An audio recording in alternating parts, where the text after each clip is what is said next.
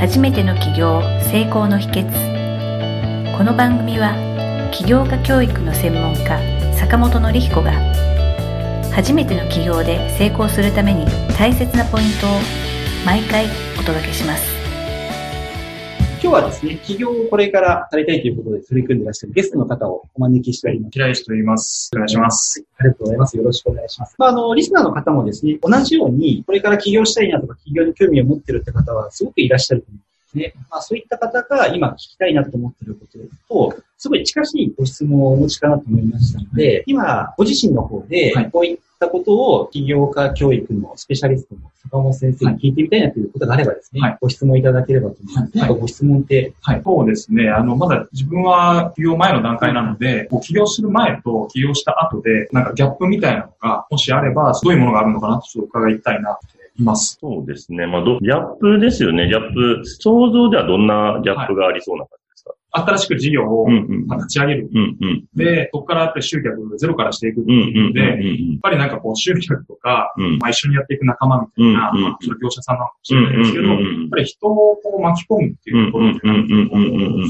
ハードルは結構あるのかなとか。はいはいはいはい。起業する前とした後、いろんな、まあそうね、人を巻き込むとかもあるんですけど、ギャップ、何が一番大きいですかね？はい、はい。今、まあ、整理をするってわけじゃないですか。はい、はい。おそらく、起業でも会社を辞めて、独立する企業もあれば、副業っていうのもあるんですね。あはい、はい。ただ、どっちを意味それって言うともう、あの、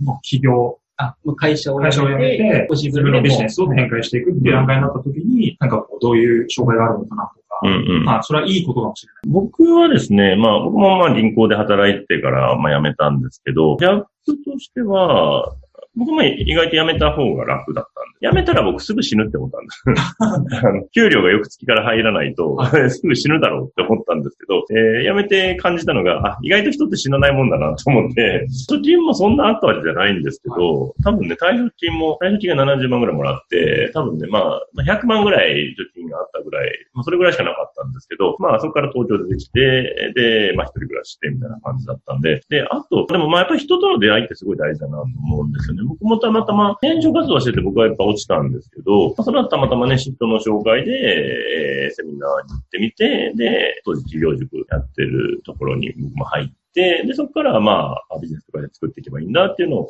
教わってやってて、で、最初僕はまあネット通販で不動産の教材を売ったんですけど、えー、それができたあの、初めて売って、通常保険が切れる翌月に初めて売れるようになったので、まあ、で、なんかそこからなんとかかんとか一応アルバイトせずにずっと来てるなって感じなので、まあまあ、運も良かった部分もあるんですけど、なんかそういう意味では、ただまあ、やっぱそういうね、人とのご縁みたいなのは恵まれて、なんかやってきたなと思うので、で、ギャップって意味では、まあ、それ自分でできるようになったんですごく楽しくなったなっていうのはありますね。僕も今ちょっとお話伺ってて思い出したことがあって、会社員で異業種交流会友達に誘われて行った時に、一人一人が自己紹介してる時に、会社員の名刺しかない時って、なんか会社の説明になっちゃうんですで、うちの会社こんな事業やってます、こんなことができます。でもそれはそれでいいんですけど、その時に思ってたのは、僕はこういうビジネスやってますとか、こういうことができますって言っている個人事業主の人とか経営者の人すごいかっこよく見えたんですよ。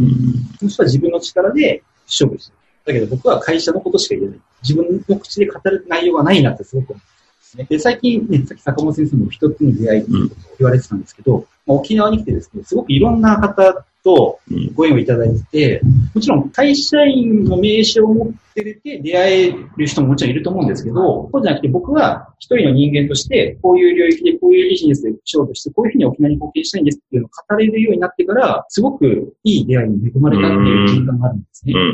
それは直接その人とビジネスが生まれなくても何かジョイントができそうだということで、実はですね、ちょっとしたら大きな仕事いただけるかもしれないっていうつい最近あって。あ、えー、すごい。これままだ言えないですけど、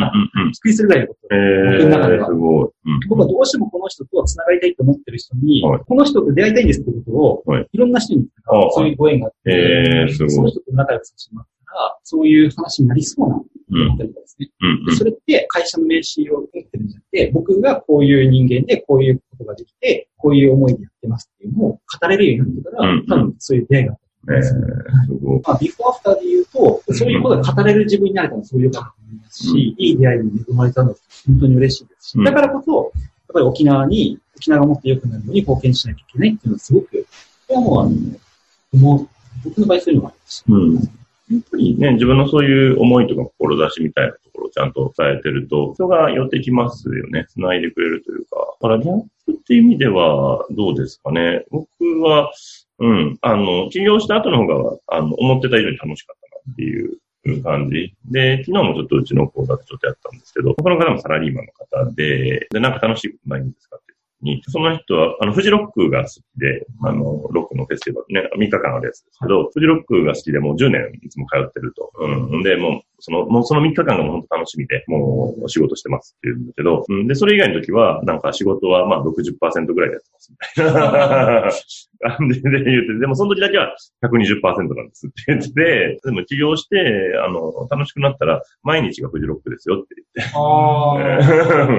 毎日120%で楽しいし、今これやってることがフジロックみたいな状態ですよって言ったら、あ、そんな世界があるんですねって言って、いや、ありますよって。で、それを言ったら、あの、僕だけじゃなくて他の周りの人も結構、ああ、そうだね、みたいな感じのことみんな言ってたんで、そういう意味では、起業したら毎日がフジロックみたいな。大変なことももちろんあるんですよ。もちろん大変なこんですけど、ちゃんとね、まあ、モニカさんが言ってたみたいに、ちゃんと自分がこれやりたいんだっていうのがちゃんとあって、それでやってると、こんなね、変なこと言ってなければ、多分誰か応援してくれたり、支えてくれる人が出てくるのかなっていう感じですね。自分のことを自分の言葉で語れるってすごいことだなってすごく思いました。も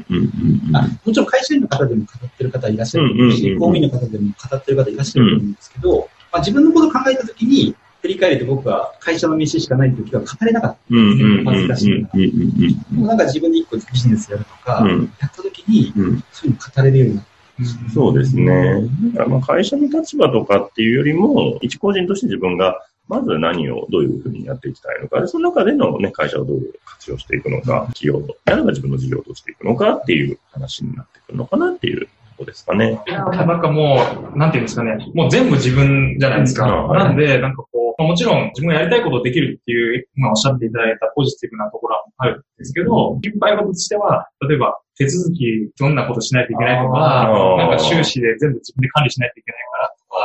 なんかその辺がこう、引っ張られて、結構大変なんじゃないかなっていう、なんとなくのイメージがあって。まあ、やることは結構、特に最初一人でやらないといけないことが多いからあるんですけど、まあ、それも全部楽しんで、やれ、やるといいのかなと思って、僕とかも最初、サラリーマンの時から、ちょっと不動産投資やったんで、自分で確定申告やったんですよ。で、それも最初から、あの、本当は、あの、そこまで売り上げまだなかったんですけど、青色申告、白色申告と青色申告ってあって、でも、わざと青色申告だったんですね。それはやっぱり簿記をちゃんと勉強したかったなと思って、動きをどうなるんだろうっていうのが、で、申告とかも自分でやってて、まあそのうちも自分ではもうめんどくさくなったんで、お願いするようになりましたけど、そういう手続きとかも全部楽しんでやればいいかなって。うん、で、あ、これも一個一個勉強だなと思うし、で、まあある程度分かってきたら、もう別に。で、今の時代って、ネットで全部そういうのって、ほぼわかるので、で、もしわかんなかったらそこに連絡したら、税務署なのか、ね、えー、本局とかなのか、まあ聞いたら自分教えてくれるんで、金かけなくても、まあ本買ってきてやるのもできるし、それも含めての、なんか楽しんでいくっていう感じですかね。世の中のほとんどのことってインターネットで検索できちゃう。うん、確かにあるかもしれない、ね。はい。うん。特にもうそういう手続き的なところは、ほぼほぼ誰かがね、もうすでにやってる人がいっぱいいるので、はいはい、うん。あの、やっていかれると、それも含めての楽しさっていう。基本いいことのそうです、多いみたいです。希望が持てました。うん。あの、まあまあもちろんね、いろんなね、あの、マイナスというか注意しないとリスクもやっぱりあるからあれなんですけど、でもやっぱ自分がやって後悔はしないのかなっていう気は、もしやりたいと思うんであればね、はい、思いますね。いかがですか？頑張ります。そうですね。はい。はい、今回はですね、企業の Q&A につきましては、まあ、起業をする前とした後のギャップということについてのご質問でしたが、まあ、結果楽しいことが多そうだというようなご感想をいただきました。はい、ご質問ありがとうございました。はい、ありがとうございました。では、塚間先生、平石さん、ありがとうございました。はい、ありがとうございました。今回の番組はいかがだったでしょうか？あなたの起業の気づきがあれば幸いです。なお、番組では坂本典彦への質問をお受けしております坂本典彦公式サイトよりお問い合わせください坂本典彦公式サイトで検索してくださいではまた次回もお楽しみに提供は世界中の一人一人が志を実現できる社会をつくる立志財団がお送りしました。